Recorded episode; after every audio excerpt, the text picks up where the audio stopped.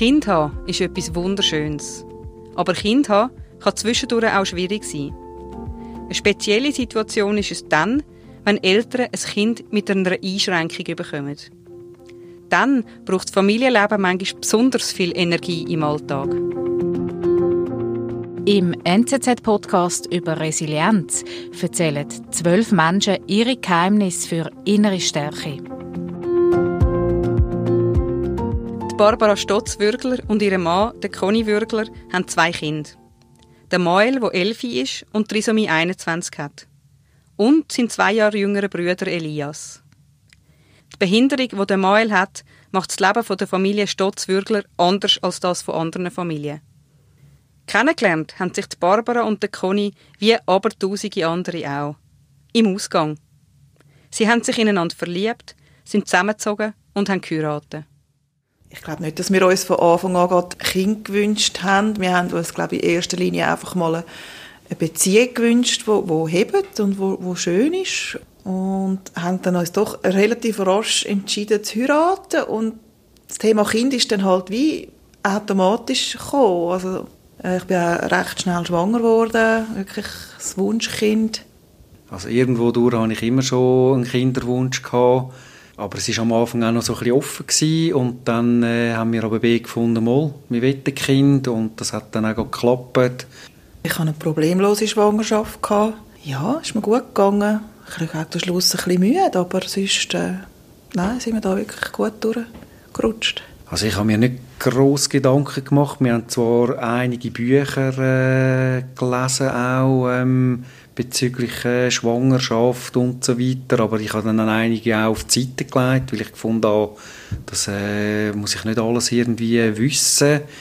Und ähm, nein, nachher haben wir einfach die, die normalen Untersuchungen, die wo, wo vorgegeben sind, gemacht. Ich weiß es im Detail nicht mehr. Ich weiß einfach, dass die vorgeburtlichen Untersuchungen alle äh, problemlos verlaufen sind und es keine Anzeichen gegeben hat, dass es irgendwelche Probleme könnte geben. Ja, also wir haben uns dann äh, entschieden, den Ersttrimestertest zu machen, den Bluttest. Und ähm, dort hat man mir dann äh, das Resultat am Telefon mitteilt, eben da für eine Chromosomenveränderung ein Risiko von 1 zu 1600 man hat uns dann nicht weitere Abklärungen vorgeschlagen aufgrund von, der, von dem Resultat. Hat dann das irgendwie auf den Zeitungsrang geschrieben, die Zahl, und wieder auf die Seite geschoben. Ich habe dann aber unabhängig von dem Test mal wie so einen Moment gehabt, wo ich das Gefühl hatte, es ist etwas. Ich muss es dem Conny sagen. Aber das war wie so ein kurzer Moment gewesen.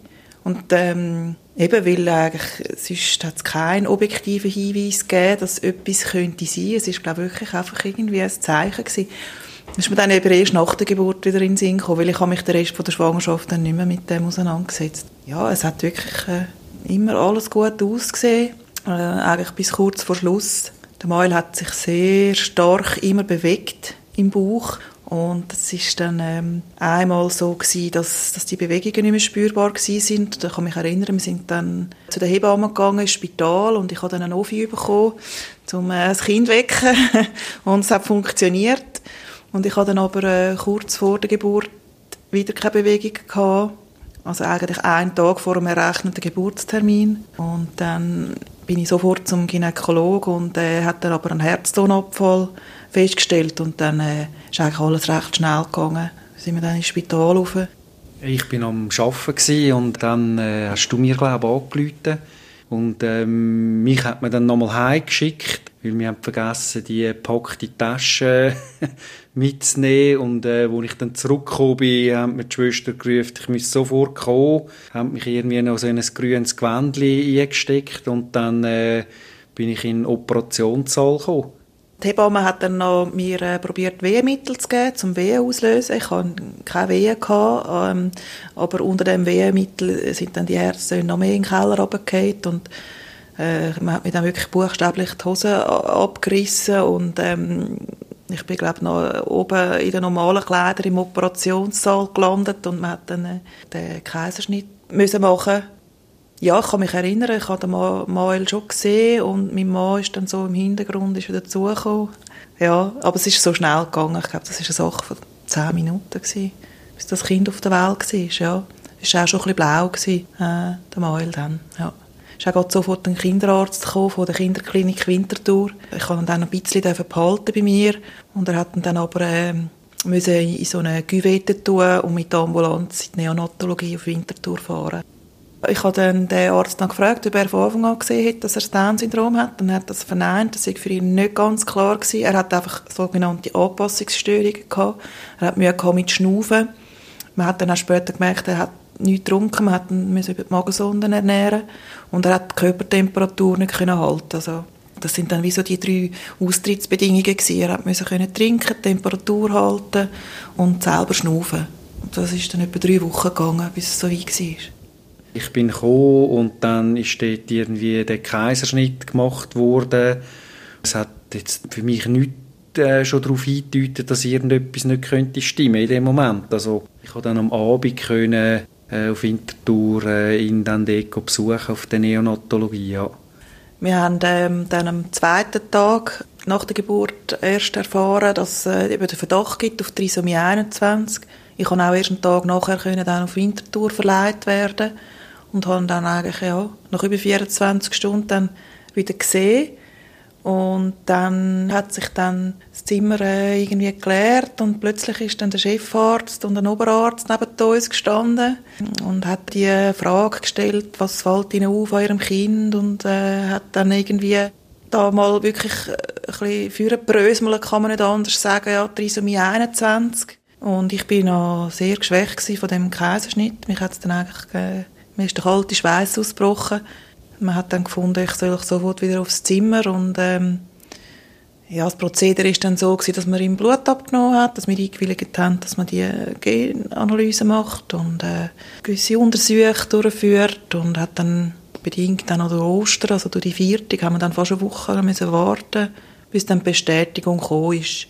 Aber viele, eben auch von den Pflegefachfrauen, haben gesagt, ja, sie haben es eigentlich schon gesehen. Also sie haben ja schon hunderte von Kindern gesehen, oder? Und, äh, aber so wirklich offen gesagt hat es natürlich niemand, bis wir es nicht schwarz auf weiß haben. Und dann, ja, wir selber sind auch immer wieder so ein bisschen hin und her gerissen gewesen. Also ich auf jeden Fall. Ich habe gedacht, ja, hat er es jetzt oder hat er es nicht? Ja, es hat ja geheißen Verdacht, vielleicht stimmt es ja gar nicht. Man war ja wirklich da so recht im, im, im Strudel gewesen. Ich glaube, wir haben das einfach zur Kenntnis genommen. Wir haben ja schon den Hinweis gehabt, dass sie einen Verdacht haben. Aber am Moment, wo man uns das mitteilt hat, die Diagnose, mag ich mich nur noch vage erinnern. Ich weiß noch, ich bin dann nach dem Gespräch mit dem Oberarzt, wo es dann wirklich gesagt hat, ja, es ist Trisomie 21, es ist eine freie Trisomie 21, ist nicht erblich bedingt, es ist wirklich eine Laune von der Natur, also eben sogenannte freie Trisomie 21. Dann hat man mich dann wieder auf ins Zimmer gebracht und ja, dann ist natürlich das Gedankenkarussell losgegangen. Ich habe dann schon von meinem inneren Auge, ich weiss noch, habe ich so einen Bub gesehen mit Brüllen irgendwie. Es ist noch lustig. Ich habe mir dann so versucht vorzustellen, wie der in ein paar Jahren aussieht. Und ja, es war aber recht abstrakt gewesen, weil ich dort wirklich selber nie eine Person mit dem Down-Syndrom im näheren Umfeld kennengelernt. Und es ist wirklich recht schwierig, sich das vorzustellen, was das bedeutet.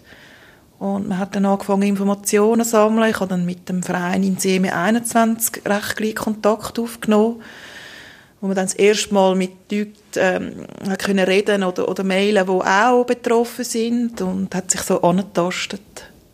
Also von außen haben wir äh, das Glück gehabt, dass sowohl meine Eltern wie auch der Barbara, ihre Eltern, haben, äh, also mein Vater hat von Anfang an gefunden, der gehört jetzt da einfach dazu also das heißt, es hat äh, mehrheitlich gute Reaktionen aus dem Umfeld gegeben. Schon im ersten Moment vielleicht so ein einen, einen gewissen Schock noch, aber ähm, ich habe wenig Anzeichen von Leuten, die irgendwie äh, komisch reagiert haben. Das Gute daran, dass man relativ schnell weiß, ähm, was das Kind hat, eben ein Down-Syndrom, ist, äh, dass dann so das ganze seinen Lauf nimmt. Also ähm, gut, ich habe mich auch informiert. Ich habe gewusst, dass Physiotherapie recht wichtig kann sein, weil eben die Kinder einen tieferen Muskeltonus haben und dann haben wir das aufgeleistet, ähm, dass wir dann ab drei Monaten einmal in der Woche haben können in die Physio gehen und dann hat man ja Anspruch auf heilpädagogische Früherziehung. Das heißt, es ist dann etwa ab halbjährig ist ähm, jede, jede Woche ein Heilpädagoge zu uns heimgekommen und hat ähm, mit dem Mäul gespielt, hat ähm, ihn versucht zu fördern in der motorischen Entwicklung, Feinmotorik. So im Nachhinein habe ich dann schon realisiert, ähm, dass das extrem viel gebracht hat, vor allem, als er dann in Kinski gekommen ist und doch recht gut aufgestellt war für seine Verhältnisse hat man gemerkt, dass das wirklich etwas gebracht hat. Also beim Maul ist es äh, bis heute so, dass er noch nicht äh, wirklich kann regelmäßig selber aufs WC gehen Das heißt, er braucht Windeln. Manchmal klappt das, manchmal klappt das nicht.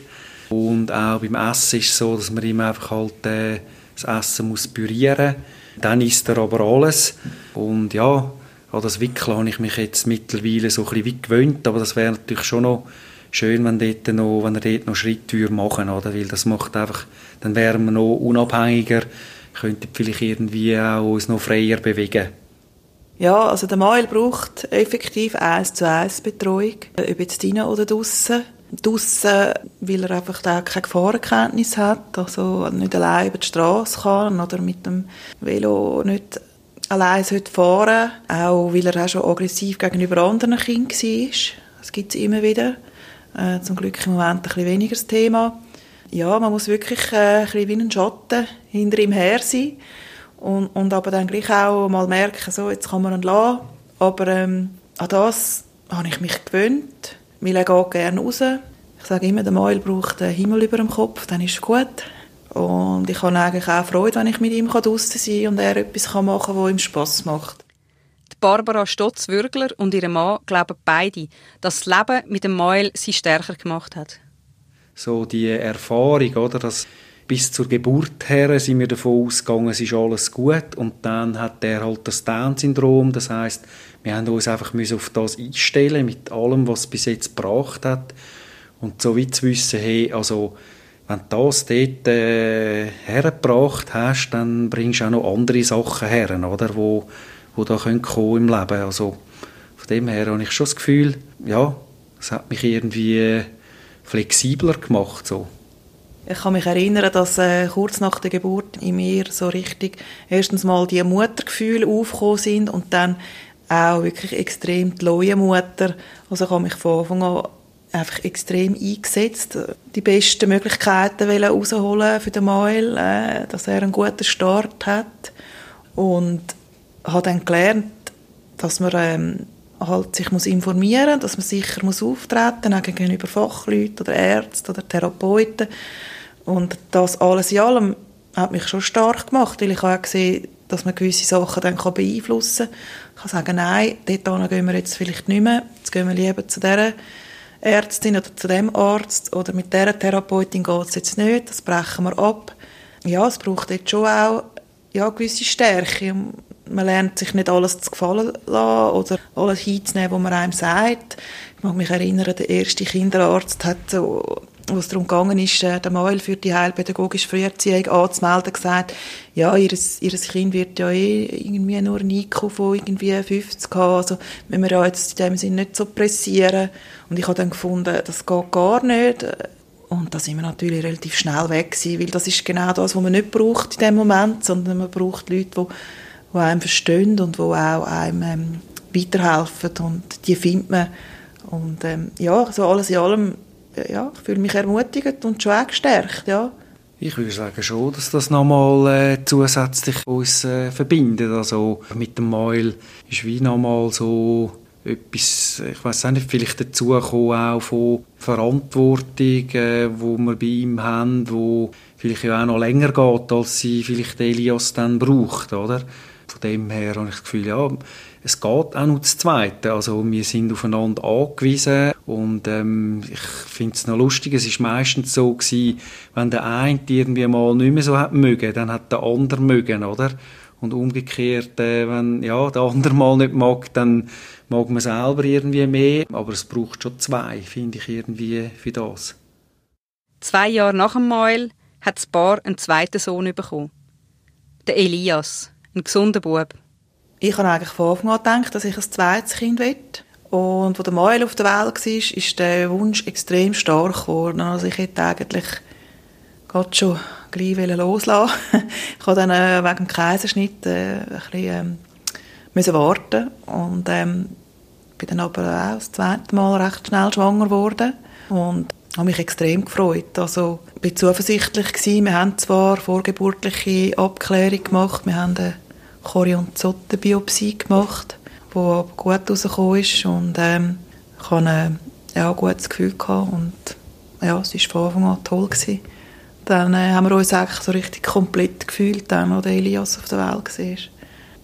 Also mich hat sehr beruhigt, dass die Ärzte uns so gesagt haben, dass eigentlich wieder die, die gleiche Wahrscheinlichkeit besteht wie, wie bei der ersten Schwangerschaft. Also das heisst, es ist alles offen gewesen. Und dann haben wir ja den, eben den Untersuch noch gemacht. Den mag ich mich noch erinnern, dass das recht stressig war, abzuwarten, bis das Resultat kommt. Aber wo das dann da war und das einfach sehr gut ausgesehen hat, ja, also rückblickend denke ich, ja, ich staune noch fast ein bisschen darüber, wie fast unbeschwert mir da nochmal gesagt haben, ja, wir wollen äh, probieren, noch ein zweites Kind zu haben. Mein grösster Wunsch war immer, gewesen, möglichst ein normales Leben können führen Also normal, nach meinen Vorstellungen, einfach ein normales Familienleben zu führen. Und da hat das zweite Kind einfach unbedingt dazugehört. Und ja, so hat sich eigentlich auch bewahrheitet. Ich denke, alles in allem haben wir ein gutes Familienleben. Gerade auch mit dem Elias, der sehr viel Pfupf in das System hineinbringt und äh, wo uns auf Trab hält, noch mit ganz anderen Fragen. Es ist auch nicht immer das Down-Syndrom im Mittelpunkt. Das ist auch er, äh, wo genauso wichtig ist oder genauso kann man mitbestimmen und äh, wo aber auch mitträgt, dass sein Bruder halt ja gewisse Einschränkungen hat und auch das Beste versucht daraus zu machen.